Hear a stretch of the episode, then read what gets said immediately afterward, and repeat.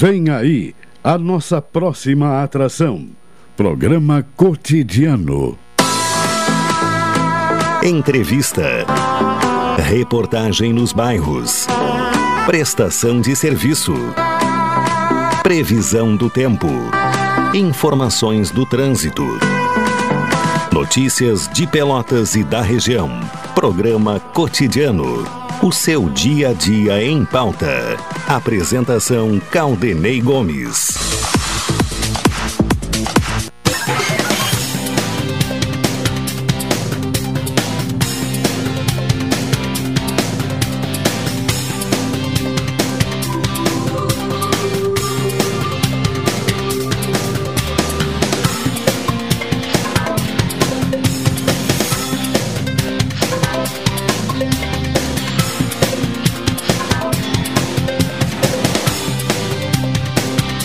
Boa tarde, ouvintes. Está no ar mais uma edição do programa Cotidiano, segunda-feira, 30 de maio de 2022.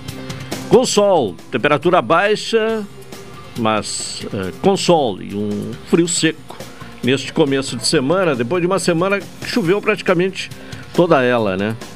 Uh, aqui na região. Ah.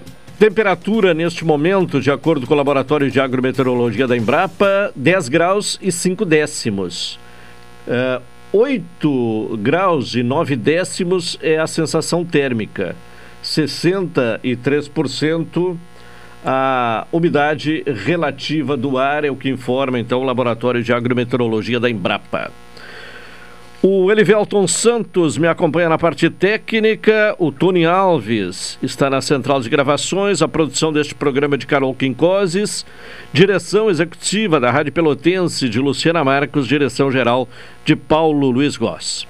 O ouvinte pode sugerir pautas, participar aqui do cotidiano, enviando mensagem para o WhatsApp da Pelotense, que é o 984 311 620. Falamos em nome de Saúde do Povo. Se você é dos Correios, da CE e da Associação de Funcionários da CTMR, adquira um plano, o Plano Melhor Idade Saúde do Povo, com 70% off. Atendimento em todas as especialidades médicas, exames eletro e check-up gratuitos, pronto atendimento e internação no Hospital da Santa Casa, com tabela de desconto. Ligue agora para o Saúde do Povo, 33 25 0800 ou 33 25 0303. Saúde do Povo, eu tenho e você tem. NET HD TV com Laulig 21 23 46 23 ou vá na loja na rua 15 de novembro 657 e assine já, consulte condições de aquisição. A estação mais gostosa do ano está chegando no Supermercado Guanabara. Expresso Embaixador, aproximando as pessoas de verdade. Café 35 Off Store, na Avenida República do Líbano, 286 em Pelotas. Telefone 30 28 35 35. Doutora Maria Gorete Zago, médica do trabalho, consultório na Rua Marechal Deodoro, número 800, sala 401. Telefones para contato: 32 25 55 54, 30 25 20 59, 81 14 1000. Sicredi, gente que coopera, cresce. 12 horas 37 minutos. Vamos ouvir a previsão do tempo, boletim meteorológico do Centro de Pesquisas e Previsões Meteorológicas da Universidade Federal de Pelotas neste começo de semana. Informações hoje com o Gustavo Razeira, que nos apresenta, portanto, a previsão do tempo.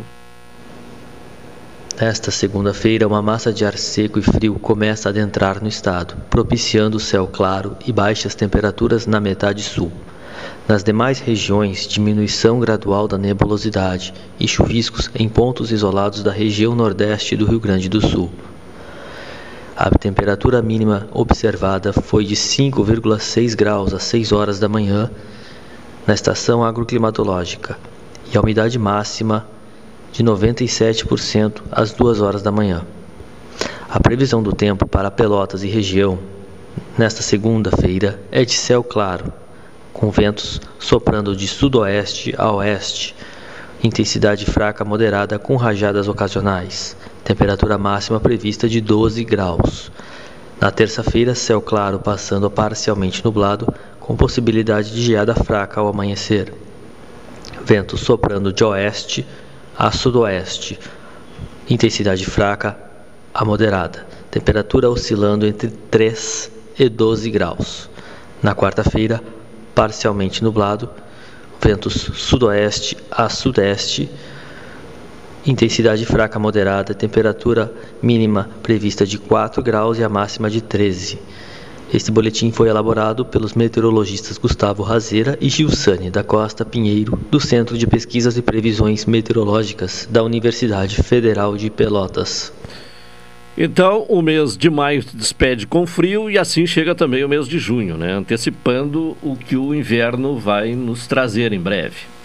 Vamos agora à participação de Carol Quincoses com informações aqui no cotidiano. Inicialmente destacando, Carol, informações do trânsito nesta segunda-feira e pelas ruas e avenidas de Pelotas. Boa tarde. Boa tarde. Então, no dia de hoje, houve cinco ocorrências: duas com lesão corporal e outras três apenas com danos materiais. A primeira, com lesão corporal, aconteceu no bairro Fragata, na rua Pedro Toledo, e a segunda ocorreu na rua Barão de Conceição, com praça 20 de setembro. Nessa segunda, houve a colisão de um carro e uma bicicleta atingindo uma senhora. A primeira ocorrência, com apenas danos materiais, aconteceu na Avenida Ferreira Viana, em frente ao Shopping Pelotas. A segunda, na Rua General Argolo, onde o caminhão bateu em uma caminhonete. E a última foi na Avenida Duque de Caxias, envolvendo dois carros. Tá certo. É, Carol, com informações uh, do trânsito nesta segunda-feira, 12 horas 40 minutos. Uh, agora vamos à participação novamente da Carol, destacando, do, né, uh, depois de dois anos, a, a Fena Doce volta a ser realizada e esta é a semana de abertura da Fena Doce, edição 2022, Carol. Em uma semana, os pavilhões do Centro de Eventos Fena Doce, em Pelotas, receberão a 28ª edição da Feira Nacional do Doce, um dos principais eventos do Rio Grande do Sul. A preparação para montar a feira já iniciou nas últimas semanas e está acelerada para entrar na reta final. A programação contará com atrações na famosa Cidade do Doce, além da Feira da Agricultura Familiar, Festival de Gastronomia, Espaço Sebrae, Parque de Diversão, Fena Show e Fena Doce Cultural. A feira inicia, inicia em dia 3 de junho e se estende até o dia 19. A principal novidade neste ano é o retorno do doce gratuito a cada ingresso comprado. Segundo explica Eliane Cedrez, da comissão organizadora da feira, essa é uma forma de valorizar os visitantes depois de dois anos sem a realização do evento. O tema escolhido para esse ano foi Doces Reencontros e a feira também irá homenagear os 210 anos da cidade de Pelotas, celebrados em julho. O valor do doce tradicional de Pelotas nesse ano será de R$ 5,00, enquanto os ingressos custarão R$ 15,00 de segunda a quarta e R$ 16,00 de quinta a domingo. Daqui a pouco você volta com outra informação ainda relacionada à Fena Doce, mas agora eu quero chamar o Juliano Silva, que já está em contato conosco para trazer informações policiais aqui no cotidiano. Alô, Juliano, boa tarde. Fala, Caldenei. Boa tarde, boa tarde, nossos ouvintes, o nosso cotidiano, nossa pelotense, a nossa emissora da Metade Sul, a rádio que todo mundo ouve. Estamos no plantão da Polícia Civil, plantão, neste momento é dele, delegado James Gonçalves, o delegado está acompanhado do Kelson Vilmar Ness, e o senhor Alves, aqui na DPPA. Plantão extremamente calmo, o Caldanei, nesse momento, apenas uma ocorrência sendo apresentada aqui pela Brigada Habilitar. Um jovem que estava conduzindo uma motocicleta na zona norte da cidade, sem habilitação, de menor de idade, está aqui na delegacia de polícia de pronto atendimento neste momento, para ser realizadas as formalidades legais, a moto vai ser apreendida, até porque ela está com a documentação em atraso, que eu pude apurar rapidamente aqui junto com os agentes permanece hospitalizado, mas não corre risco de morte. Caldenei, o homem de 26 anos de idade, que na madrugada do último sábado acabou sendo esfaqueado pela companheira. Ele brigou com ela no bairro Pestano e ela golpeou ele no abdômen e também no braço direito. Ele foi submetido a uma intervenção cirúrgica durante o fim de semana e agora está se recuperando. Neste primeiro momento, Caldenei ouvintes, o caso está sendo tratado como lesão corporal grave. Mas eu acredito, eu acredito que o caso, após ser levado até a segunda delegacia de polícia, poderá ser tratado como tentativa de homicídio. De mais a mais, isso tranquilo aqui na DPP o Saguão, tranquilo aqui na Delegacia de Polícia de Pronto Atendimento, onde nós estamos acompanhando toda a movimentação da cidade de Pelotas, também na região. Em contato pela manhã com o Bilhalva, que é do setor de comunicação da Polícia Rodoviária Federal, nossas rodovias tranquila também nestas últimas horas, Caldenei e ouvintes.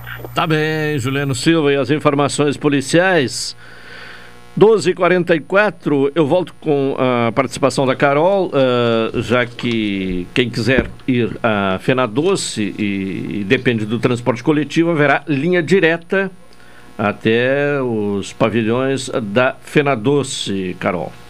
Para facilitar o acesso de usuários do transporte coletivo aos pavilhões do Centro de Eventos, durante a 28ª edição da Feira Nacional do Doce, de 3 a 19 de junho, a Prefeitura implantará a linha de ônibus com partida de hora em hora do terminal do Fragata à Rua Marechal Floriano.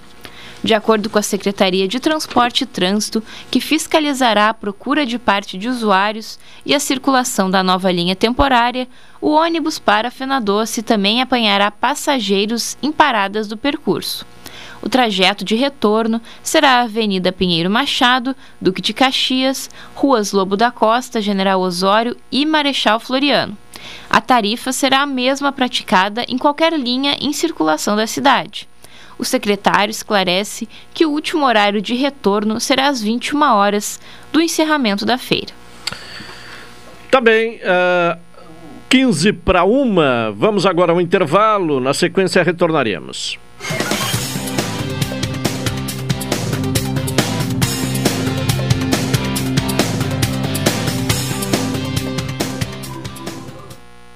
Esta é a ZYK 270 Rádio Pelotense, 620 kHz. Música, esporte e notícia. Rádio Pelotense, 10 kW. A mais antiga emissora gaúcha. A Rádio Show da Metade Sul. Acompanhe de segunda a sexta, direto de Brasília, Cidadania e Sociedade. Uma abordagem dos principais assuntos do dia no comentário de Hilton Lousada, às 12h50, no programa Cotidiano. Bom dia, minha família linda! Bom dia, amor! Ah, que bela manhã, hein? Oh, vamos saudar esse sol espetacular que nos dá luz, calor, alegria. Ai, vamos saudar essa energia solar que dá economia e um maridão bem-humorado todo santo dia. Deixe a economia que vem do sol entrar na sua vida. Aproveite o crédito para energia solar do Sicredi. Você reduz a conta de luz e preserva o meio ambiente. Procure a sua agência e saiba mais. Atenção, você não pode comer nada que tudo te faz mal. Chegou nas melhores farmácias da sua cidade. O poderoso Figavit auxilia no combate à má digestão, gordura no fígado, dores de cabeça, ressaca alcoólica. É um ótimo aliado para quem faz manuseios com veneno agrícola e agrotóxicos em geral. Para os momentos inesperados, você não pode deixar de ter em sua casa o magnífico Figavit. Figavit você encontra nas melhores farmácias da sua cidade. Café 35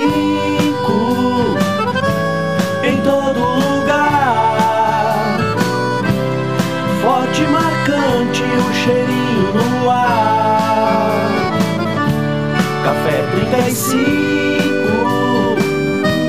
em todo lugar. Forte marcante como a história do Rio Grande.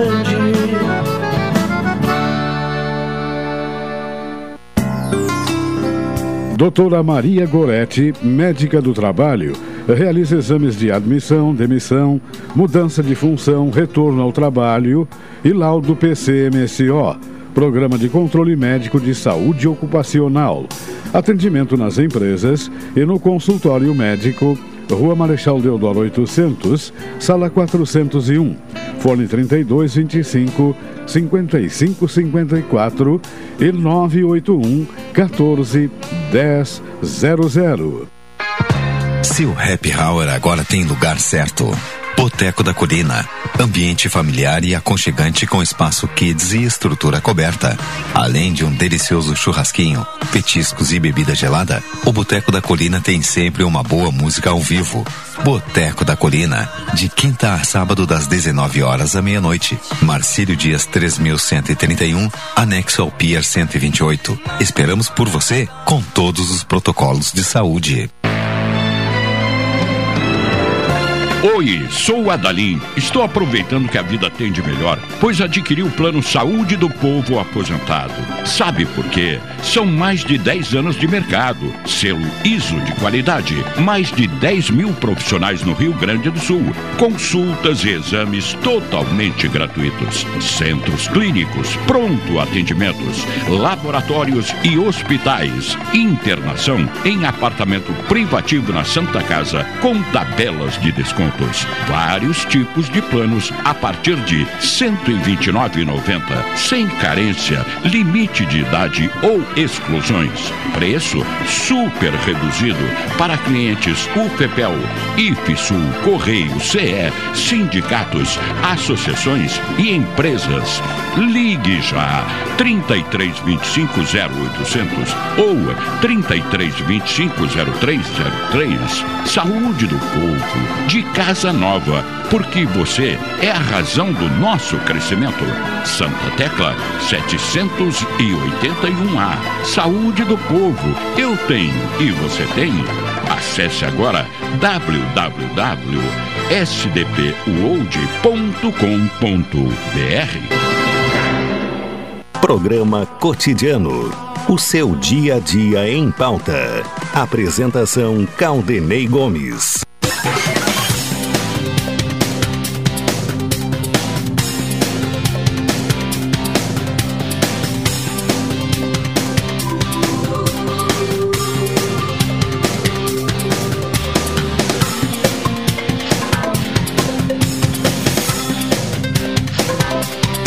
12h50 é o programa cotidiano aqui na Pelotense. A estação mais gostosa do ano está chegando no Supermercado Guanabara, Expresso Embaixador, aproximando as pessoas de verdade. E Café 35 Coffee Store na Avenida República do Líbano, 286 em Pelotas. Telefone 3028 3535. É hora agora de conferir o comentário de Hilton Lousada, diretamente de Brasília. Direto de Brasília, Cidadania e Sociedade. Uma abordagem dos principais assuntos do dia no comentário de Hilton Lousada. Hilton Lousada, boa tarde. Boa tarde, Caldenei. Boa tarde, ouvintes da Pelotense. Bom, começando mais uma semana. Nesta segunda-feira, o que, é que destacamos aí de Brasília? Bem, Caldenei, hoje nós destacamos a pesquisa do Datafolha. O assunto do dia é a pesquisa divulgada pelo Datafolha no final da tarde de quinta-feira e que repercutiu em Brasília no final de semana. A pesquisa do Datafolha nos informa que Lula tem 48%, Bolsonaro 27% e Ciro 7%. Se for tomado outro recorte, apenas o recorte da espontânea, situação na qual o entrevistado é perguntado em quem irá votar sem a apresentação de nenhum nome, Lula cresceu de 30% para 38%, enquanto o Bolsonaro caiu de 23% para 22%. A rejeição de Lula está em 33%, enquanto a rejeição a Bolsonaro está em 54%. A preferência do eleitorado diz muito sobre a predominância de Lula e Bolsonaro, sendo que seis em cada dez eleitores pretendem votar em um dos dois. 29% dos entrevistados ainda não sabem quem votarão menor percentual até agora. A larga vantagem de Lula sobre Bolsonaro é algo evidenciado há algum tempo por pesquisas de outros institutos, como o IPESP, o Quest e o IPEC, instituto formado por antigos pesquisadores do IBOP. O que chama atenção agora, em um momento no qual as candidaturas se definem com mais clareza e no qual alguns nomes saem definitivamente da competição, foi, em primeiro lugar, o alto percentual de pessoas que já têm o candidato definido.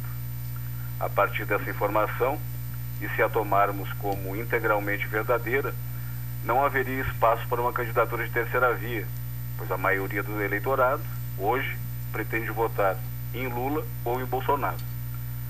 Esse dado acaba sendo, por assim dizer, empoderado se levarmos em consideração o baixíssimo índice de intenção de voto nas pré-candidaturas da chamada terceira via, ou seja, de todos os nomes que passaram por ela e que agora está ancorado no nome da senadora Simone Tebet, do MDB. Um segundo elemento que vale destacar é o crescimento das intenções de voto de forma espontânea, naquela situação em que o entrevistador não apresenta nenhum nome ao entrevistado. Nesse cenário, o nome de Lula é lembrado espontaneamente por 38% dos entrevistados, enquanto o nome de Bolsonaro é lembrado espontaneamente por 22% do eleitorado. Somados, temos os 60% de intenção espontânea de voto. Fica evidenciado, mais uma vez, a partir desse recorte, a dificuldade da pré-candidatura da terceira via. Mas o dado relevante da pesquisa é o percentual dos dois primeiros colocados, Lula com 48% e Bolsonaro com 27%. É uma informação tratada com cautela pelos apoiadores de Lula e com deboche por, por alguns apoiadores de Bolsonaro. Convém lembrar que a pesquisa não trouxe nenhuma novidade que os outros institutos já não tenham trazido meses atrás, ou seja, a possibilidade de vitória de Lula no primeiro turno. Considerando que a margem de erro da pesquisa é de 2%, existe a possibilidade matemática de uma vitória de Lula no primeiro turno.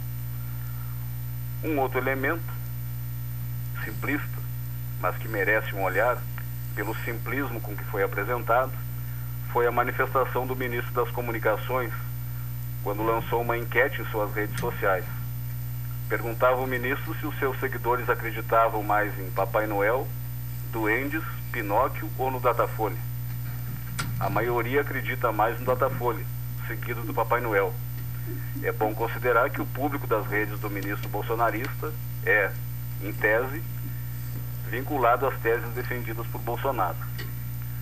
Tendo em vista a expressiva vitória do Datafolha, que se evidenciava desde o início da enquete, foi lançada uma campanha por alguns apoiadores do presidente da República em favor do Papai Noel. Não custa lembrar, e para bom entendedor, pingo é letra, que o ministro da Casa Civil já havia votado no Papai Noel, bem no início.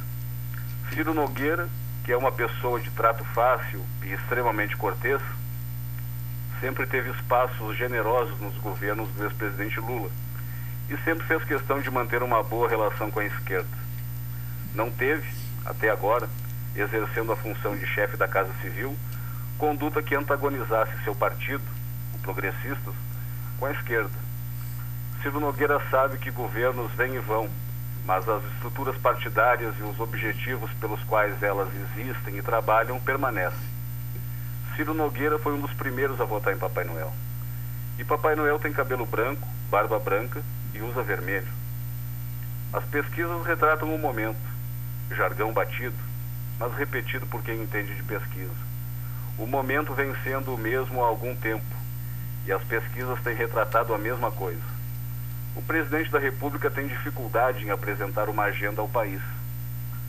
O ministro da Economia fez graça em Davos, dizendo que os bancos centrais das economias mais ricas dormiram no ponto, enquanto o Brasil estava diligente.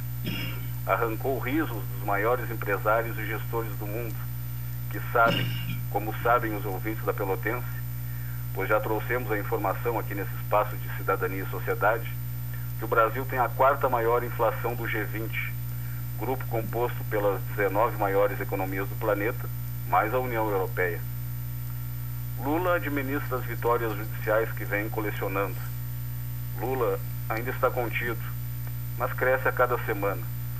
Preocupa-se com a criação de palanques estaduais fortes e sabe que é melhor entregar os anéis do que entregar os dedos.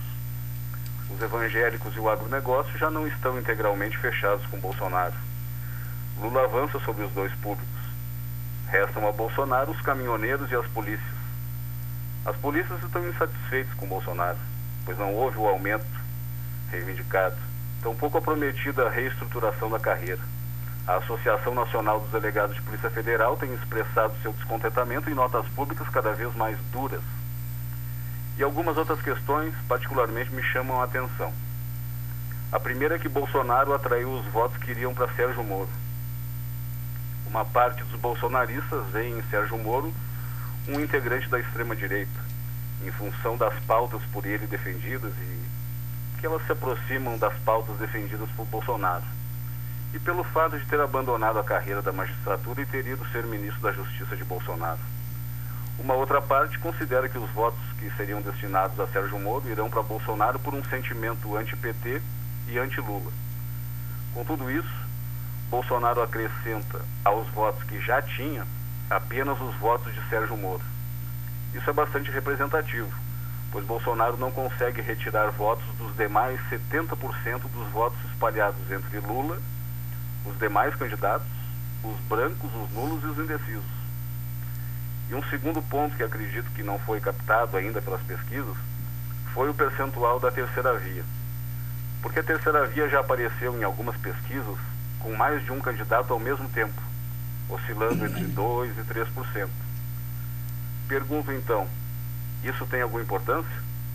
Sim, tem importância, principalmente no cenário de possibilidade de vitória de primeiro turno, onde 1, 2 ou 3% podem fazer toda a diferença.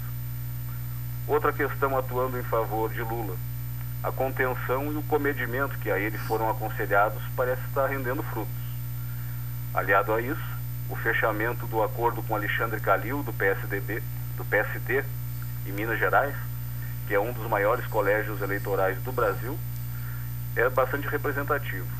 O deputado Reginaldo Lopes, do PT Mineiro, recuou de suas pretensões por lá e o PT apoiará Calil para governador e Alexandre Silveira para o Senado Federal, ambos do PSD.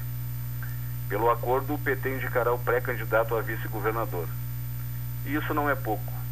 Fruto desse movimento, Alexandre Calil e petistas já estão em caravana por cidades mineiras. E nos próximos dias, Lula e Alckmin estarão na cidade de Uberlândia, no Triângulo Mineiro, conversando com as lideranças do agronegócio daquela região, que é tão representativa para a economia nacional. Para concluir, de tudo que eu disse até aqui, ouvintes da Rádio Pelotense, uma coisa está bastante clara. Ainda que Bolsonaro esteja fazendo campanha pela reeleição desde janeiro de 2019, o ponto de partida de Lula e Alckmin está bem mais adiantado.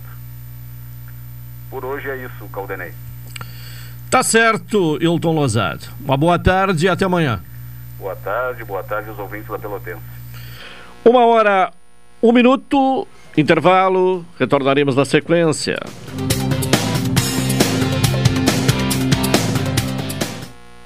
Esta é a ZYK 270, Rádio Pelotense, 620 kHz.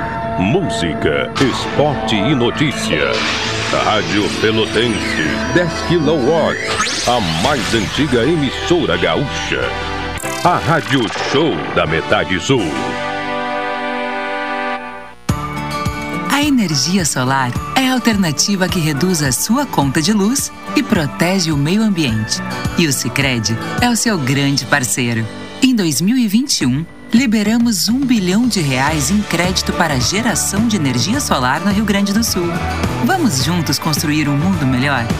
Faça seu financiamento com a gente. Aqui no Sicredi, o dinheiro rende uma sociedade mais próspera e sustentável. Café 35 em todo lugar. Forte marcante o cheirinho no ar. Café 35 em todo lugar.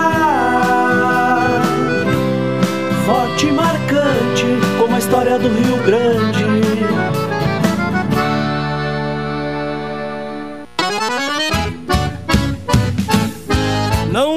Chateie, não se assustemos Que espantar esse mosquito nós podemos, tchê Não te me chateie, não se assustemos Que espantar esse mosquito nós podemos. Se a água tá parada, a gente joga fora Garrafa, vidro e lata, manda tudo embora. Pneu e caixa d'água, tem que inspecionar. O mosquito só se cria se a gente bobear Não te me chateie, não se assustemos espantar esse mosquito nós podemos. Não temixa pro mosquito da dengue, tchê. Elimina tudo que tiver água parada na tua casa e não brinca. A dengue é uma doença grave e 88% do estado já apresenta infestação desse mosquito. Se tiver sintomas como febre, cansaço, dor de cabeça e nas articulações, procure atendimento no posto de saúde. Governo do Rio Grande do Sul, novas façanhas na saúde.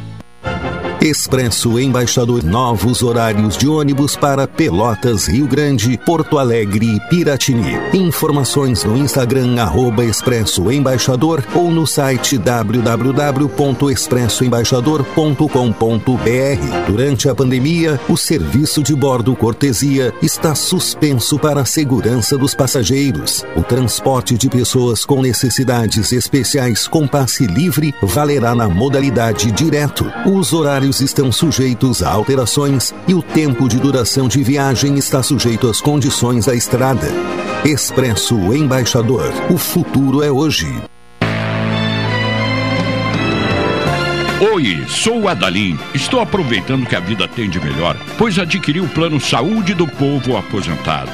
Sabe por quê? São mais de 10 anos de mercado, selo ISO de qualidade, mais de 10 mil profissionais no Rio Grande do Sul, consultas e exames totalmente gratuitos, centros clínicos, pronto atendimentos, laboratórios e hospitais, internação em apartamento privativo na Santa Casa com tabelas de desconto Vários tipos de planos a partir de R$ 129,90, sem carência, limite de idade ou exclusões. Preço super reduzido para clientes UFEPEL, IFSUL, Correio, CE, sindicatos, associações e empresas. Ligue já 3325 0800 ou 3325 0303. Saúde do povo, de casa nova, porque você é a razão do nosso crescimento. Santa Tecla 781A. Saúde do povo, eu tenho e você tem. Acesse agora www.sdpuold.com.br. Às vezes, a vida faz a gente parar de estudar. Por isso, o governo federal, por meio do Ministério da Educação, tem o Enseja, um exame para jovens e adultos que não puderam concluir o ensino fundamental ou o ensino médio na idade adequada. Se esse for o seu caso, faça sua inscrição em sejanacional.inep.gov.br de 24 de maio a 4 de junho. Ministério da Educação, Governo Federal, Pátria Amada Brasil. Programa Cotidiano. O seu dia a dia em pauta. Apresentação Caldenei Gomes.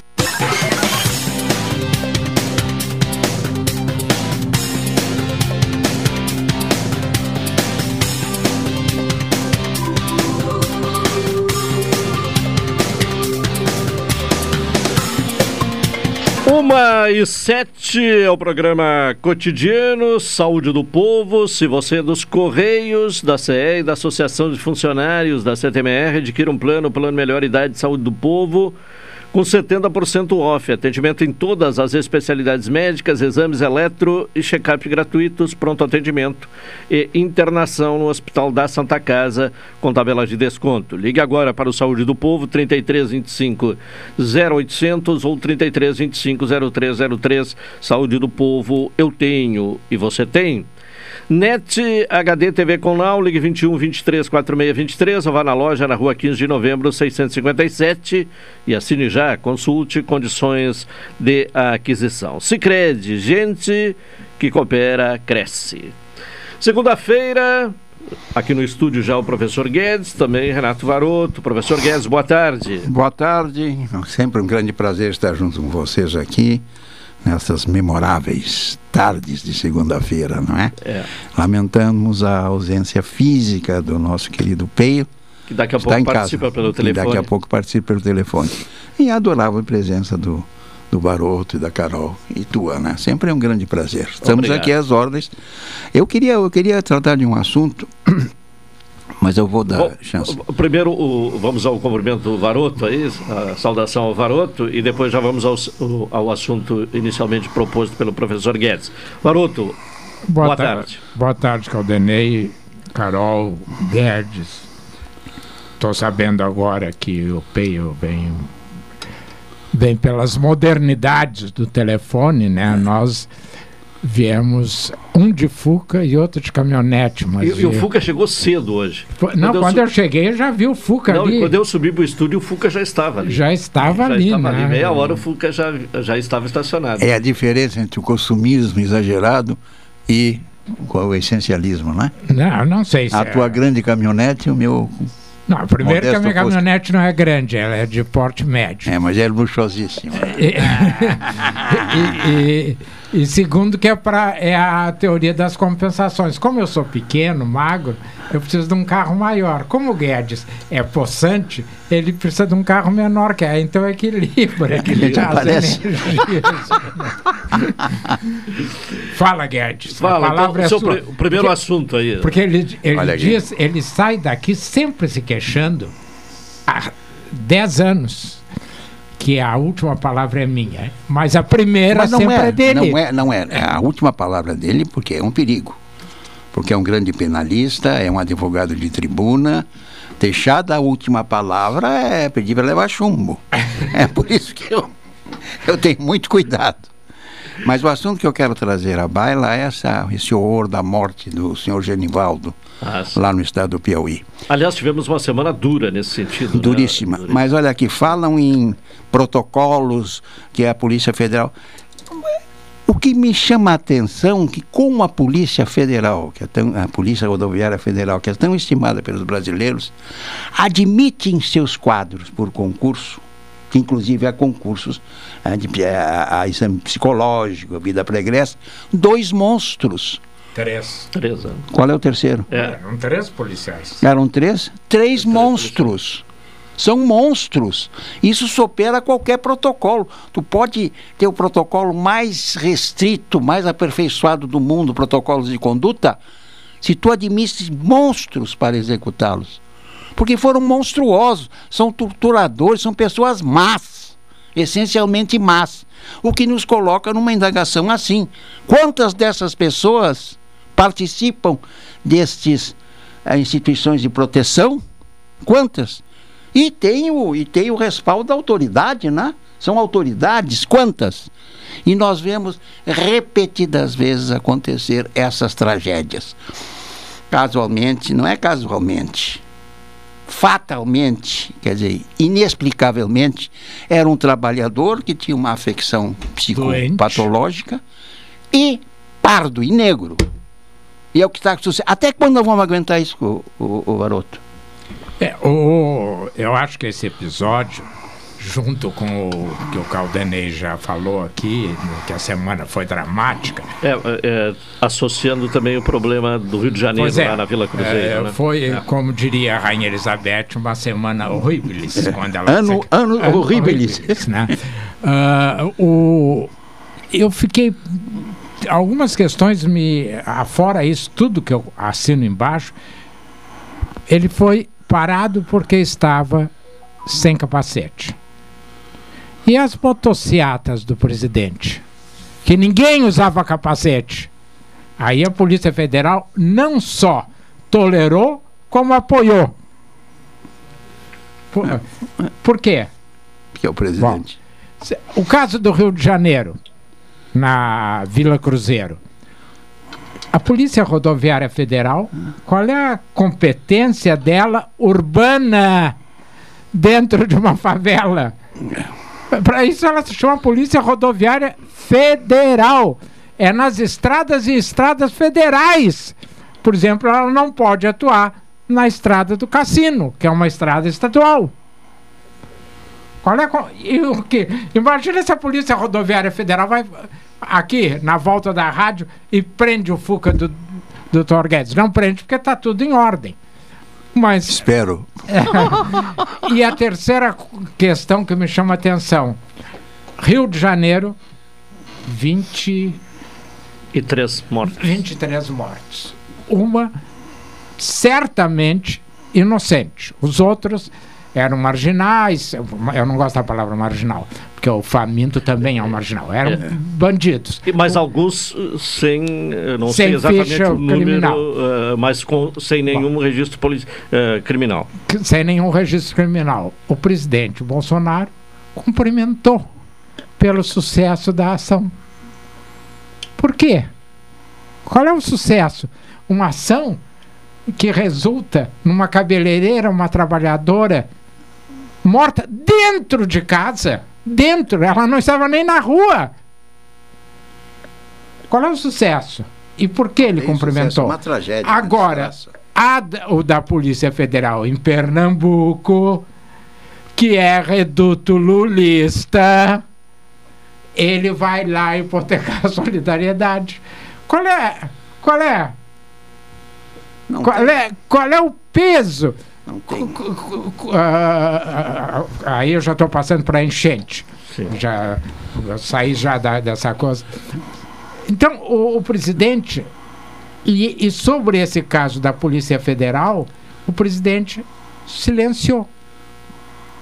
Silenciou. E a Polícia Federal, Rodoviária Federal, num primeiro momento, disse que eles tinham usado do pequeno potencial ofensivo. Imagina. Imagina se fosse um grande potencial ofensivo. Era uma bazuca contra um, um motocicleta. É, é- é inacreditável, porque como E outra Guedes coisa, por que, que disse- não foi preso em flagrância? Não, aí eu ouvi o comandante. Por quê? Não. A coisa mais flagrante para que ele, aquilo. porque a, a, a OAB cobrou. Pediu.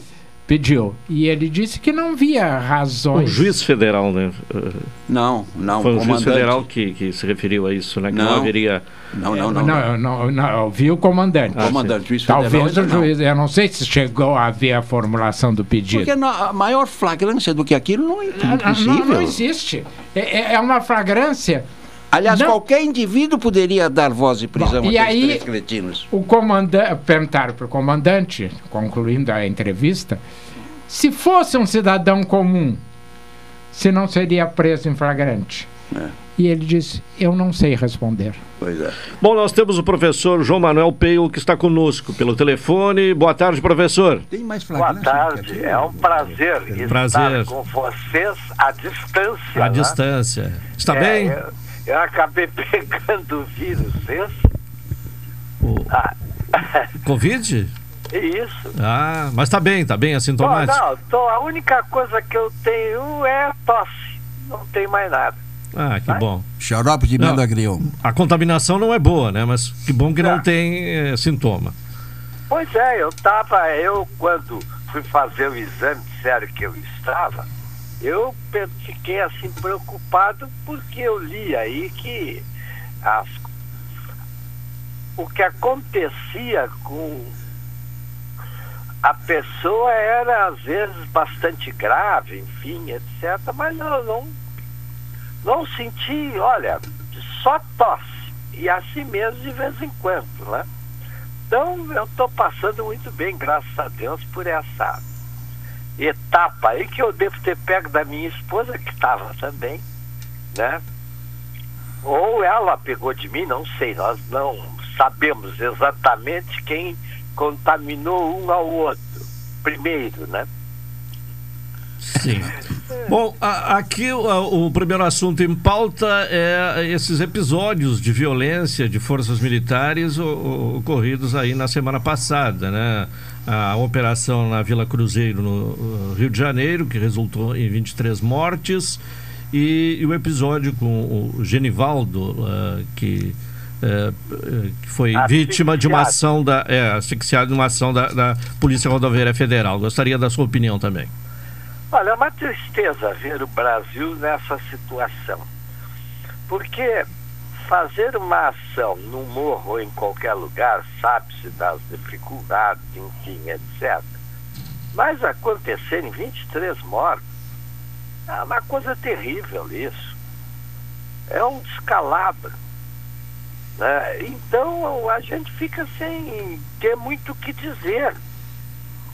Parece que todo mundo está sendo embalado pela falta de, do nosso presidente da República de se pôr no lugar da população. Lhe falta empatia. A gente sabe por todas as, as manifestações dele em relação a questões né, dessas sociais que ele não tem empatia nenhuma. Mas isso também não. O homem, além de não ter empatia, tem que ter inteligência. E ele parece que nem demonstra isso. E eu acho que isso está contaminando uma parte de, de, dos órgãos de justiça do país, né? seja a polícia, enfim, é um descalabro total. Eu fico entristecido porque parecia que o Brasil já tinha superado em parte uma etapa disso, apesar de outras, outros acontecimentos mostrarem ainda vieses do passado, eu, eu tinha na minha conta que nós estávamos superando isso. Eu acho que nós estamos numa, num retrocesso, um retrocesso, que não, não se pode admitir Felizmente ele acredita em retrocesso. falar que lastimava um, alguém ter morrido numa dessas questões aí da natureza, né? mas que também como é que ele foi construir a sua casa nesse, aqui nesse lugar, sabendo que corria risco. Convenhamos, nós temos órgãos públicos que têm que fazer isso.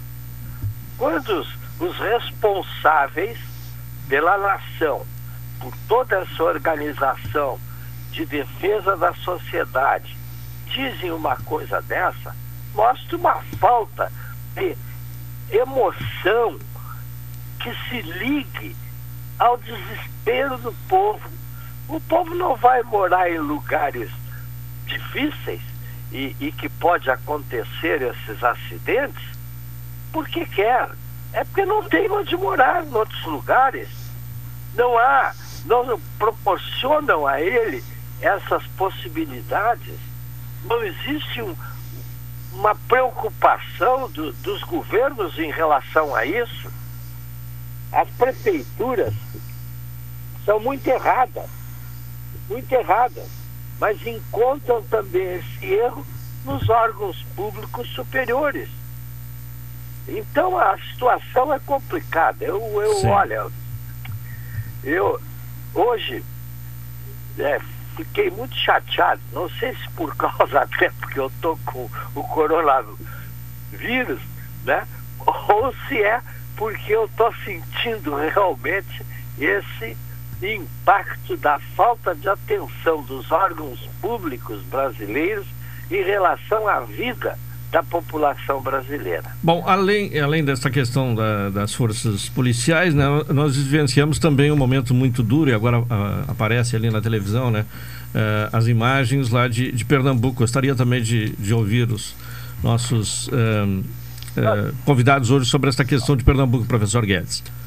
Essa questão de Pernambuco e outras regiões, o doutor Pei ele analisou bem, não é? As pessoas não, não ascendem a locais é, de risco porque querem, né? um lugar que podem. Né? E são tragédias anunciadas. São tragédias anunciadas. Quantas enchentes ocorreram em Pernambuco? Quantas enchentes ocorreram, quer dizer, recorreram, aconteceram de novo nesses locais com as mesmas tragédias? Olha lá Petrópolis, né? Na, na, olha, são tragédias anunciadas e parece que os, que os órgãos públicos e o governo nada faz. Nada faz. Sabe de uma coisa? Eu ando meio cansado. Vou dizer por quê. Eu já tinha, já tinha dado, digamos assim, é, demonstrações desse cansaço numa dessas nossas é, entrevistas aqui, as nossas palestras aqui. Eu falo demais. Eu me queixo demais. E não estou fazendo nada. E não estou fazendo nada. Eu não sei como, quando nós vamos começar a protestar mas protestar para valer. Protestos de rua pacíficos, não sei quando, porque a coisa atingiu um nível desastroso. Olha a conferência de Davos. Quando este feiticeiro que tira coelhos da cartola, que se chama Paulo Coelho, Paulo Coelho, não. Paulo Guedes. Paulo, Paulo Guedes. Eu botei Paulo Coelho. Esse inventor. É. Disse os que o, dois, os dois são os inventores. dois, os dois são inventores, mas é que pelo menos um é, fica na ficção, o outro é um fantasioso. É, disse para uma plateia que o empresariado mundial tinha perdido oportunidades de investir no Brasil. Provocou uma gargalhada. Para a nossa felicidade, o mundo empresarial, o mundo de investidores, o mundo de negócios, pelas informações abundantes que tem a respeito do Brasil, fez uma distinção muito clara entre o governo do senhor Bolsonaro, que é uma palhaçada, e o Brasil.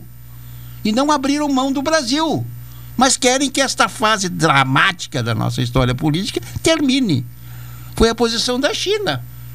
A China se deu conta que o Bolsonaro é uma coisa e o Brasil é outra. Não vai deixar de investir no Brasil, mas vai torcer para que acabe essa palhaçada desse governo, de uma pessoa totalmente inábil para Ah. estar à frente da nação. Ah, Varoto, a questão de Pernambuco. Ah, eu já havia dado um toque antes. Eu vejo que o que o Guedes colocou, o que o João Manuel colocou, realmente, em grande parte, é verdade. Mas nem sempre é exatamente assim. Eu vou dar um exemplo que todos aqui, a, Carol, não sei se já era nascida. A, a margem não. da, ali da saída para Rio Grande, no canal de São Gonçalo, havia uma vila. No governo Marrone, aquelas pessoas foram removidas. E voltaram. Por quê? Porque ali ficava mais perto do centro. Então eles não queriam ir para mais longe. Aí vem o problema do transporte. Então é uma questão muito complicada. Muitos e, e nós temos ali, por exemplo, no centro do Rio de Janeiro, as favelas.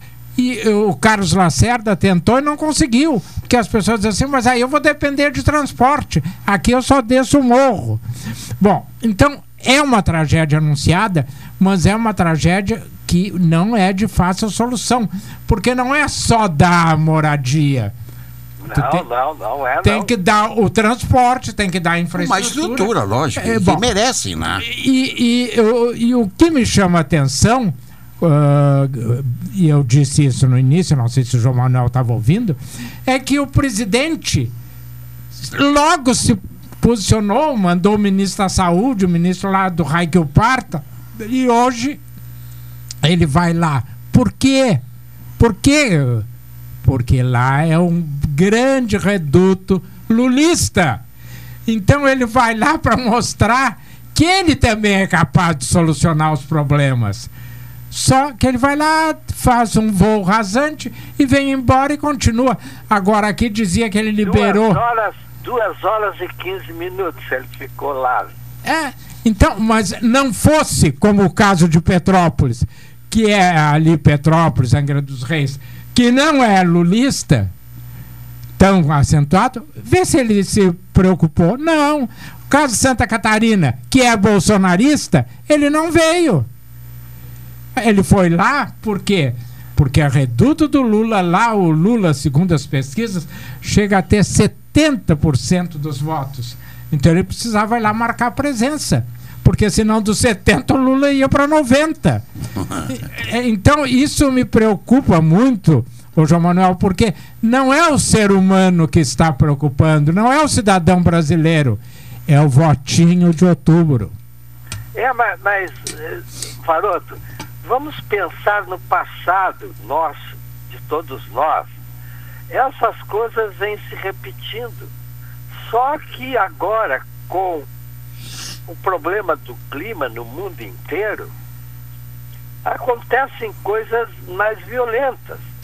E nós, os políticos, e quando eu digo nós, eu estou me incluindo, apesar de não ser político, né, só falar em política, é, nós não temos nos alertado para como superar esses problemas quando acontecem. E nem as cidades têm sido preparadas para evitar o máximo possível esses, essas, esses acidentes terríveis. Dizer, a- as prefeituras, claro que há prefeituras têm melhor desempenho, mas a grande maioria, eles não se preocupam muito com a situação do povo que está em perigo, que se sabe que está em perigo. Acontece uma coisa muito simples e vem acontecendo no Brasil. Os rios, em regra geral, têm dois limites. Aquela, aquele do normal e o outro das enchentes, em que aumenta muito. A cidade do Rio Grande do Sul agora estão com rios com 19 metros acima do nível normal. Então, se fazer ou deixar fazer uma casa quando não existe altura suficiente para proteger a população que vai edificar em terrenos baixios junto a rios, é um descaso muito grande. É, é o que o Guedes colocou, né? Nós não temos, e isso é geral. É geral. Nós não temos fiscalização. Porque se o fiscal vai lá e diz, seu Guedes, o senhor não pode fazer aqui. Mas eu vou fazer aonde? Aí o fiscal diz, ah, eu não sei. Vá para é. baixo da ponte. Mas eu... é porque não existe política é, pública. Eu não sei se tu lembras de uma campanha eleitoral que foi um quadro, não sei se o Caldenei lembra, que teve que sair imediatamente do ar, que o nosso amigo saudoso Tufi Salomão gravou com os moradores embaixo da ponte, ali na. Do, quem vai para. Rodoviária, né? É. Sim. E gravou. Aí disseram: para um pouquinho, como é que tu vai gravar embaixo da ponte? Qual é a solução que nós temos? aí, aí tiraram, a, lembra disso, Guedes? A propaganda. E o Tufi disse: mas é uma realidade. E, é uma, e continua. Isso faz 30 anos. Claro. e continua assim no Brasil, por Brasil ter vastos espaços vazios, isso nunca foi levado a sério há, há, há 100 anos atrás, ou 150 anos. Mas dos 30, 40 anos, nós temos sido despertados para que temos muitas cidades em que as construções foram feitas sem seguir nenhuma norma nenhuma norma sequer de preservação do patrimônio daquele que está construindo. Ou abrindo espaços das cidades para que se desenvolvam as populações que não têm condições econômicas de estarem em lugares melhores. As prefeituras têm que fazer isso. Os governos de estado, o governo federal, tem que ter políticas públicas para atender essas demandas que estão acontecendo atualmente muito rapidamente. A gente passa um problema, já entra no outro. Há pouco tempo, parecidíssimo aí, lá em, em, na Bahia, com as chuvas, em, em Minas Gerais, centenas de cidades ficaram embaixo d'água. E assim por diante. Agora Recife, e Recife é um problema seríssimo. O brasileiro no passado gostava de dizer que Recife era a Veneza brasileira. É, por infelicidade. Não é isso? É. É, ainda se diz. A Veneza né? ainda se diz. É. pois é. Mas o dia que Ca o mar, por qualquer coisa, tiver um ataque e entrar com um pequeno maremoto, Recife, aonde estão muitos dos moradores, provavelmente 80% deles, vão ficar embaixo d'água. A Holanda tinha problemas piores, mas pensaram antes e resolveram o problema. Criaram compartimentos, defesas das terras em relação ao avanço do mar, mas aqui passa alguma coisa pela cabeça dos nossos administradores públicos. Se passa, eles antes olham quanto vai custar e não fazem, porque precisam fazer outras obras, algumas delas que lhes trazem compensações econômicas. Então, tem que haver no Brasil uma mudança de mentalidade.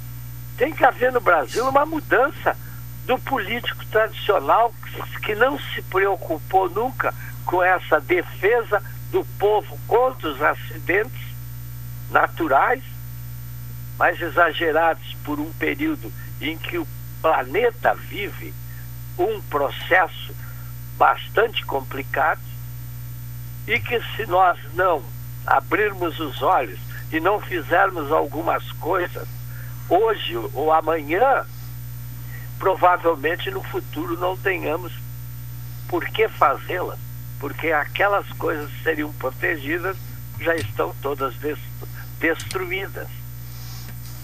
Bom, eu, sim. eu tenho me preocupado muito com isso. Tá bem. Bom, nós temos um intervalo. O, o professor Peio, quero lhe agradecer a presença, mais uma vez, a participação hoje à distância, né? Esperamos que na, é. na próxima segunda-feira o senhor já esteja em condição É, de, de eu comparecer ao programa. quinta-feira, quinta-feira ou sexta faço outro teste para ver como é que eu tô. É, esperamos que tudo corra como está indo, né? Tudo Não, eu estou bem, É. estou muito bem. tá certo. Uma boa tarde uma boa semana para o senhor. Obrigado, hein? Obrigado. tá bem. Os amigos aí também, o Guedes, o Varoto. Tá bem, então. Muito obrigado. Uma hora 35 minutos. Vamos ao intervalo. Na sequência, retornaremos.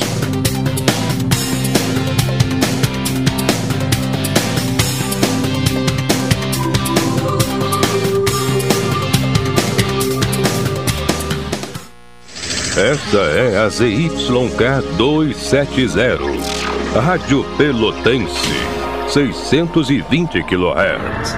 Música, esporte e notícia. Rádio Pelotense, 10 kW, a mais antiga emissora gaúcha. A Rádio Show da Metade Sul.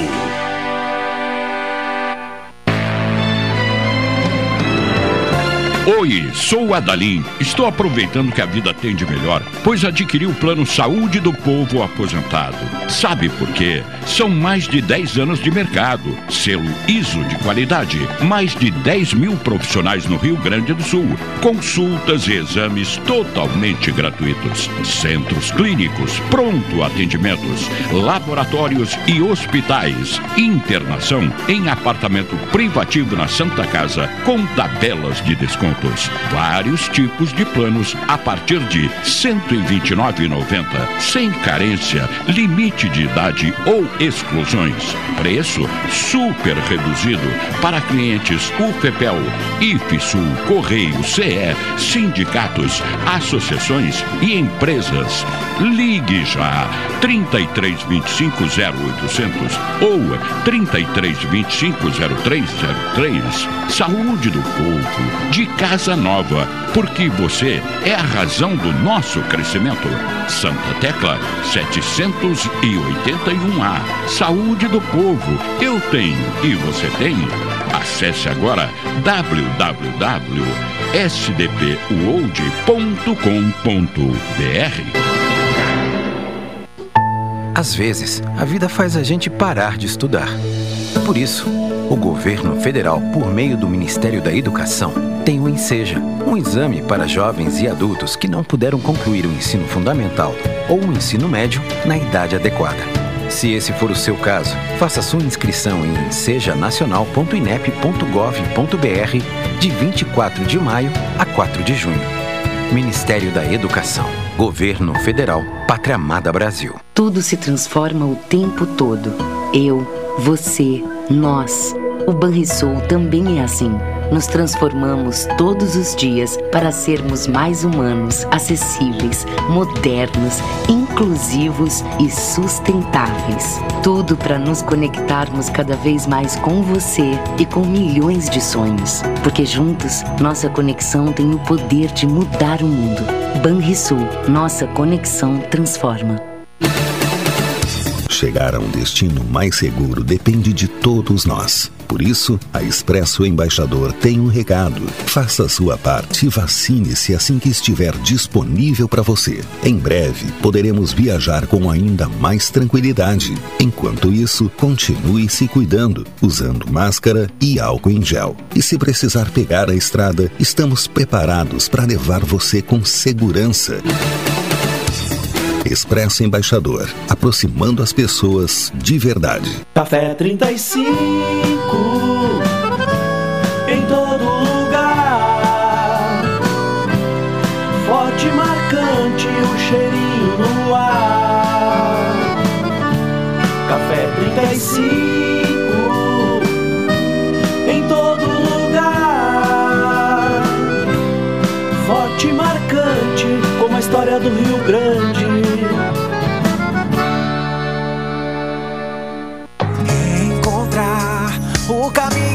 abraço, a verdade de um sorriso. A gente quer te ver de novo. Pena doce, doce encanto de se reencontrar. Pelotas espera você pra comemorar. Pena Doce, de 3 a 19 de junho. Patrocínio Banrisul, Empório Gelê. Apoio Sicredi, apoio institucional, Prefeitura de Pelotas e Câmara Municipal de Pelotas. Realização CDL Pelotas. Chegou hora de compartilhar. Resultados tão positivos rendem milhões de sorrisos.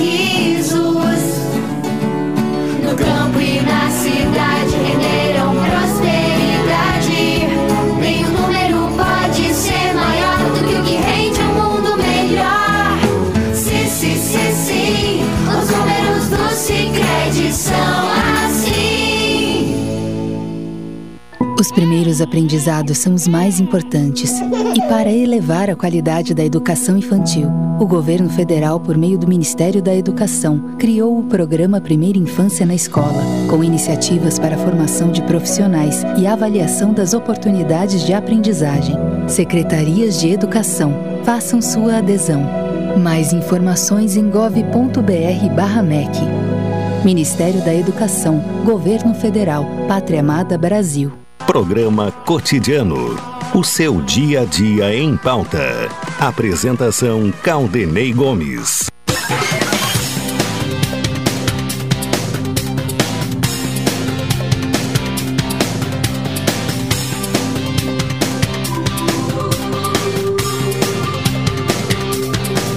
Uma hora 41 minutos, estamos de volta com o programa cotidiano aqui na Pelotense. Doutora Maria Gorete Zago, médica do trabalho, consultório na rua Marechal Deodoro, número 800, sala 401, telefones para contato 32 25 55 54, 30 25 20 50 e 981 14 10 00.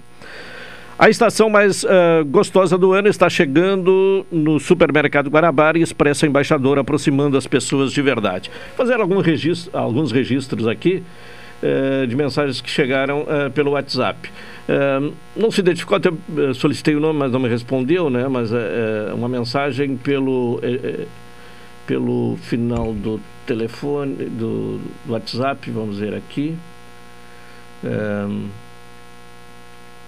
Final é 26. Não, não é esse aqui. 2566. 2566. Diz o seguinte, né? Doutor, uh, adoro o doutor Varoto. Uh, seria um bom prefeito para a nossa cidade. Esse cidadão me representa. E aí, Varoto? É, é, eu, é uma, uma, senhora que. É, eu fico sensibilizado, mas uh, eu não. É, é, a dona Bia, ela respondeu aqui o nome. É, eu não tenho uh, estômago para ser prefeito de Pelotas, nem de lugar nenhum. Num país em que nós estamos destruindo a educação. Agora mesmo o governo acaba de cortar mais 14 bilhões das universidades, em que estamos destruindo a cultura. É muito difícil. Pelotas tem, e eu acho que nós temos tido sorte, Bia, uh, nesses últimos tempos que temos tido prefeitos bons. Bom, Eu não vou dizer excelentes, porque, porque a Constituição de 88, muita gente não sabe disso. Ela encheu os municípios de atribuições mas tirou os recursos. Então os municípios têm que fazer a saúde, têm que fazer a educação, têm- mas os recursos são do governo federal. E ele não manda. Ah, ele manda agora o orçamento secreto. A mãe do ministro Ciro Nogueira recebeu 300 milhões. Onde é que ela socou esses 300 milhões? Para quem é que ela deu?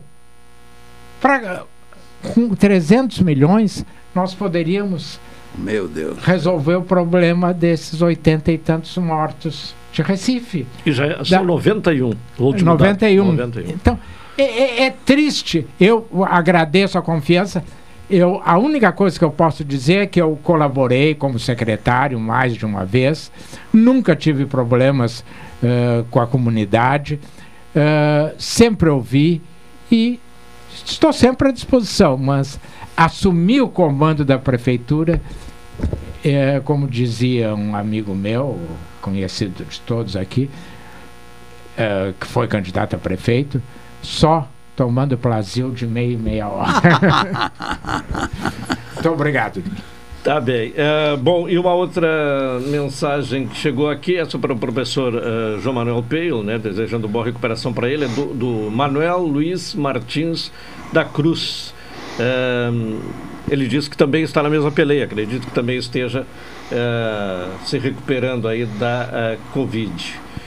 E uma outra questão aqui também é se a origem desses problemas eh, no clima aí, né, especialmente as grandes enchentes que atingem eh, a vários estados nesse ano já teve Santa Catarina, eh, São Paulo, Rio de Janeiro, Bahia, agora Pernambuco, Minas Gerais, se isso não é consequência do desmatamento na Amazônia.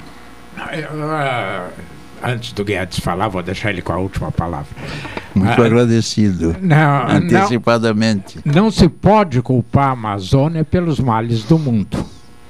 Ela é um componente. Ela é um componente. Agora, aquele discurso, Guedes, que nós ouvimos desde criança, a Amazônia é o pulmão do mundo, não é só a Amazônia. É, tem vários pulmões. Tem vários. Tem vários. eh, Eu acho que há um. eh, Tu pega em certos países aí, o clima não é nenhuma prioridade. Se desmata. uh, como diz o Fernando Gabeira, o mar avança? Não. Os homens é que avançam o mar adentro. Aí lá pelas tantas o mar se vinga e vem e destrói tudo. Né? Então, me parece que há esses. Há um aumento, me parece, não, com certeza. Há um aumento da temperatura dos mares, todo mundo sabe disso. Há um problema da evaporação decorrente desse aumento. Há um desequilíbrio de desmatamento. Ah, o, o estado que mais desmatou, tudo nos Amazônia, foi o Paraná. É para as araucárias.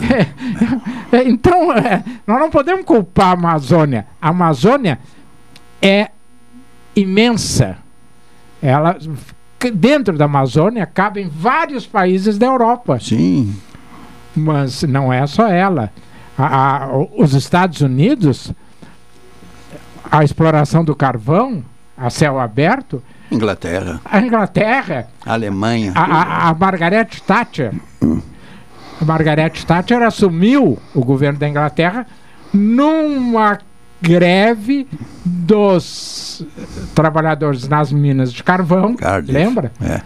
E aí ela impôs certas condições, não vou discutir aqui porque nem temos tempo, mas havia uma, uma falta de eh, cuidado com o ser humano e com o meio ambiente. E isso nós temos. Na África, as minas de diamantes. Né? Então, esse Eu- problema. eu- eu e agora, assisti- com a palavra, o doutor. Eu Guedes. assisti uma reportagem estarrecedora que ocorreu em fins do século passado, início desde o século XX, século XX, que o rei Leopoldo II da Bélgica era o Congo belga era propriedade privada dele, privada. Dado as barbaridades que ocorreram na colonização, o governo belga retirou do rei a propriedade privada e fez uma propriedade do Estado. É estarrecedor a história da colonização. Estarrecedora. Dá medo. Aí nós voltamos Agora, antes de continuar. A um. Elizabeth, que não tem essas propriedades. É mínimo, o resto tudo é do Estado. do não Estado. É. Os castelos são do Estado. Tudo é do Estado. Essa senhora é fantástica, simplesmente fantástica. E quando eu ouço assim, coisas inclusive que o Bolsonaro diz, eu não sou rei da Inglaterra, eu governo. Quem dera que eu fosse. Quem dera, quem dera, meu Deus do céu, que tivesse um pouco da cabeça dessa mulher, não é verdade?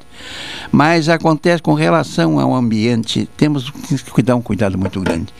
Porque o ser humano, com todo o respeito que eu possa ter pelo ser humano e pela humanidade, eu não sou muito crente na humanidade, sou crente nas pessoas, é um verdadeiro cancro na Terra. É a única espécie que destrói, destrói os meios da sua própria manutenção. Destrói a natureza, destrói os rios, destrói tudo que pode destruir, não é? Destruiu, olha aqui, do 80% da fauna, 80% da fauna nesse histórico do Homo sapiens foi destruída. Então eu, eu estava lendo outro é, eu, eu estou lendo uma biografia, estou lendo alguma coisa sobre Marx, diz Marx o seguinte: nós temos que apreender as coisas pela essência, quer dizer, pela raiz, com a maior profundidade possível. E qual é a essência do homem? Ele se indaga. O próprio homem. Se nós nos, não nos empenharmos de, de conhecer que bicho é esse que existe na face da Terra, nas suas dimensões de anjo, dimensões de demônio, não sei o que vai ser da humanidade. Diz o Yang, na sua eh, psicologia analítica. Se eu não me conhecer, se eu não conhecer o homem, eu não, não, não tenho como aí Mas o que eu vejo, o que eu vejo é que se formam sociedades doentias, em que essa perspectiva de conhecer o homem se perde. Sociedades doentias. Olha o espetáculo dos Estados Unidos da América do Norte, com esse termínio, extermínio de crianças, repetidamente. Olha os espetáculos das guerras. Essa dimensão de entendimento do homem está se perdendo. E eu vejo em todos os lados a formação de sociedades doentias. Por sinal, voltando à política, a radicalização entre direita e esquerda não é fenômeno do Brasil, parece que esse é fenômeno universal, né? Pelo menos na América Latina. Olha a Colômbia. Olha a Colômbia. É, se bem que. eh, Extrema direita, extrema esquerda. não, a extrema direita ficou fora, né? Ficou a direita, A direita, e a, outra esquerda. É. Inclusive de um ex-guerrilheiro, né? É, que deve ganhar as eleições. É, parece que tu está tá se repetindo esse radicalismo, né? Que não vai dar outra coisa no Brasil, não está dando outra coisa no Brasil. Mas nós não podemos, eu acho que está terminando É, o programa, à deixar de registrar a elegância do Dr. Guedes com um abrigo que deve ser importado, porque não é, Carol, tu que entende de, disso De aí, moda. De moda. é um tecido com, com um certo brilho que, se fosse numa passarela, faria muita inveja. Eu volto na segunda-feira. Não, uma- ainda, ainda, Ainda temos, não? ainda temos Ah, tempo, temos cinco minutos ainda. Ah, cinco agradeço. minutos ainda. A Carol pode detalhar É, o. se ela quiser. a né? origem, Não, mas não, a origem, quer, é, a origem dessa vestimenta é Shopping Laranjal, a Dona Glória. A Dona Glória que muito tem um pequeno estabelecimento. Bom, eu, ó, nesta reta final, o, o ex-governador, né, eh, Eduardo Leite, esteve em Pelotas no final de semana, questionado se será candidato ao governo do estado, não, não negou e nem Espero confirmou. que o bom senso dele permaneça e que não arrisque a candidatura para governador do estado, porque é capaz de não ganhar. Gostaria de ver esse jovem como senador do Rio Grande do Sul e não como governador. É, é, eu acho que o Eduardo eh, assumiu compromissos que são complicados. Por exemplo, as pesquisas colocam aí a senadora Amélia Lemos como vencedora. E em, em outras pesquisas, o Mourão em, também, né? em empate técnico com Mourão. A Ana Amélia Lemos foi para o PSD a pedido do Eduardo. Então ele tem um compromisso. Se ele for candidato a senador, é complicado. Já ele ser candidato a governador, o Mais atu- complicado ainda, eu acho. não, é que o atual governador não, não anda. Não anda. E as pesquisas mostram que se ele não for candidato, a vitória seria de Onyx Lorenzoni, o que seria um desastre total para o Total, absoluto.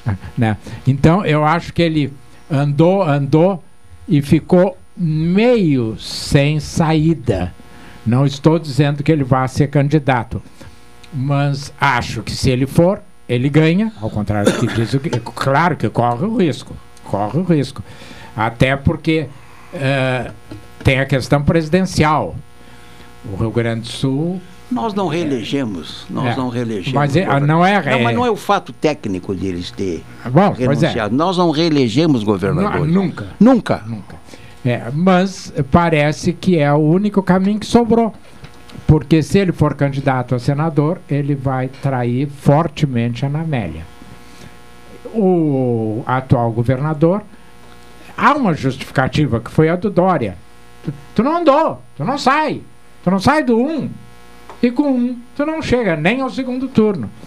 E, e- e há uma outra questão, só que para encerrar, que eu acho que é muito interessante. O, a- o Lula deve vir amanhã, acho que é o Rio Grande do Sul, depois da manhã, que é o caso do PSB, B de bola, e o Edgar Preto. O Edgar Preto não tem chance. Então, se ele apoiar o Beto Albuquerque, a esquerda passa a ter um- uma chance maior e fortalece o palanque do Lula no Rio Grande do Sul, que é muito menor Sim, muito do que menor, o do Bolsonaro. O que me desgosta muito, porque eu considero o- os gaúchos a elite do país. E acreditar no Bolsonaro um pouquinho de não combina com Chauvinismo, né? Isso é um pouquinho de chauvinismo, né? É. A elite do Brasil, né? É, mas a- o- não, tu pega os níveis culturais, educacionais do Rio A Grande do nossa Sul. classe média, a nossa classe é altamente Bom, a comprometida. classe média está acabando no Brasil. Não, é altamente comprometida, não É, fala está assim. acabando em todo o país. Esse governo se dedicou a acabar com a classe média. Daroto, obrigado e até a próxima segunda. Até a próxima. Professor Guedes, muito obrigado pela sua presença. palavra é dele, viu, como eu prometi. Não, mas eu deixo a última palavra para ti, que é sempre uma palavra extremamente ilustrada, esclarecedora. Amém. Até a próxima. Até a próxima. Bom, agora vamos chamar o Rubens Silva para fechar o programa desta segunda-feira, trazendo as informações do esporte. Alô, Rubens, boa tarde. Boa tarde, Caldenei Gomes e ouvintes do cotidiano. O Brasil foi atropelado pelo ABC em todos os sentidos, do técnico ao tático, do físico ao anímico. A atuação chavante na noite de sábado no Frasqueirão em Natal, pela oitava rodada da Série C, poderia ter resultado numa derrota bem maior que a de 3 a 0. O rubro-negro pouco agrediu e cedeu ao menos oito chances claras de gol ao forte adversário que colou na liderança da competição.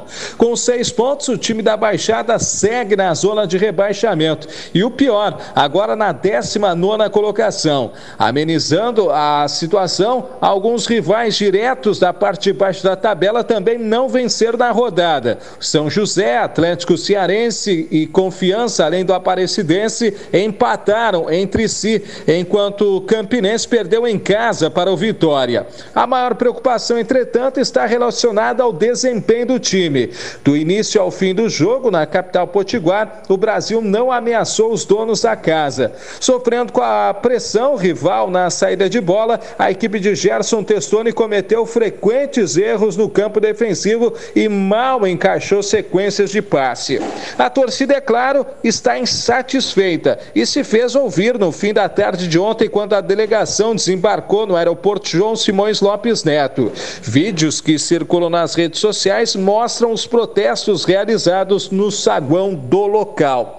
Com o aumento da pressão, cresce a possibilidade da saída do técnico Gerson Testoni. O próximo desafio do Chavante será no próximo sábado, às 19 horas, contra o Mirassol, em São Paulo. O Brasil jogou e perdeu com Vitor Luiz, Lucas Mazetti, Gilberto Alemão, Rafael Castro e Rômulo, depois Ellerson, Cal, Luiz Menezes, que deu lugar a Erison, Jonathan Carlos, depois Rafael Carvalheira e Marlon, que saiu para a entrada do Paulo Vitor, Vini Peixoto e Júnior Pirambu, depois Vitor Jesus. O ABC venceu com Pedro Paulo, Matheus Rocha, Richardson, Ícaro e Patrick, Wellington Reis, Alfredo, depois Nunes, Kelvin, Fábio Lima, depois Guilherme Santos e Gustavo França, que saiu para a entrada do Giovani, e Enan, que deu lugar a Jefinho. A arbitragem da partida foi do Rafael Diniz. Os outros resultados da oitava rodada, sábado, São José e Atlético Cearense empataram em 1 a 1. O Figueirense derrotou o Ferroviário por 1 a 0.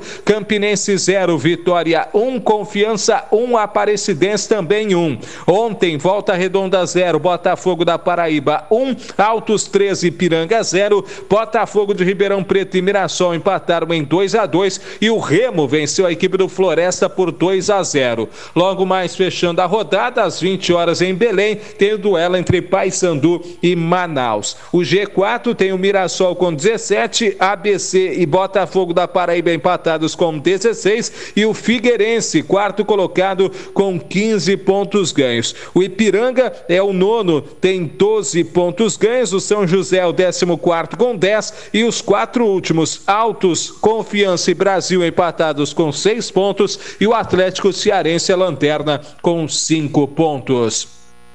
O Pelotas voltou a vencer e está muito perto de garantir um lugar nas quartas de final da divisão de acesso. Durante a tarde de ontem, na Boca do Lobo, o Auro Cerulho não fez grande partida, mas superou o Guarani de Venan Soares por 1 a 0 em jogo da décima rodada da primeira fase. O gol foi marcado pelo centroavante Kaique aos 15 minutos da etapa inicial de cabeça. O resultado positivo, atrelado aos outros confrontos da rodada, deixa o time dirigido por Piccoli com 18 pontos no grupo B, apenas um atrás do líder Santa Cruz, que perdeu para o Lajadense, e o mais importante, cinco acima do quinto colocado, Inter de Santa Maria. Faltando quatro compromissos até o fim desta fase, a equipe azul e ouro coloca um pé nos mata-matas decisivos da competição.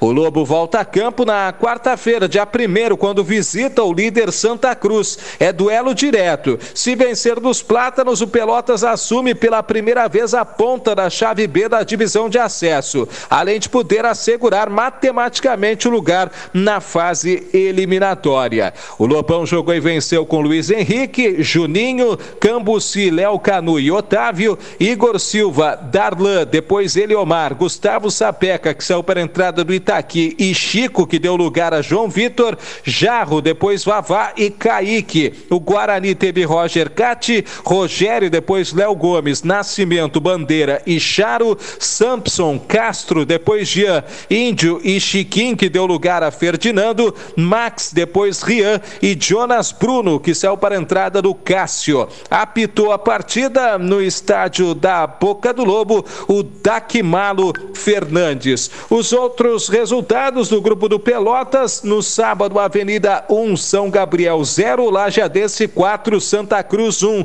Ontem, São Paulo e Inter de Santa Maria empataram em 2 a 2 na linha do Parque. A classificação tem o Santa Cruz em primeiro com 19, em segundo Pelotas 18 pontos, em terceiro Lajadense 17, em quarto lugar Avenida 16, quinta colocação Inter de Santa Maria com 13 pontos, em sexto São Gabriel com 10, sétima colocação Guarani de Venan Soares 9 pontos e o São Paulo de Rio Grande é lanterna com apenas 7 pontos. Com as informações do esporte, aqui no programa cotidiano, falou Rubens Silva. Abraço, Caldenei. Valeu, Rubens Silva. É, e, e, o Testoni caiu mesmo, né? Hoje pela manhã a direção do Brasil já oficializou a saída do técnico Gerson Testoni. Está sem técnico neste momento, já abre negociação aí uh, para a contratação de um outro profissional. Final de programa, retornaremos amanhã às.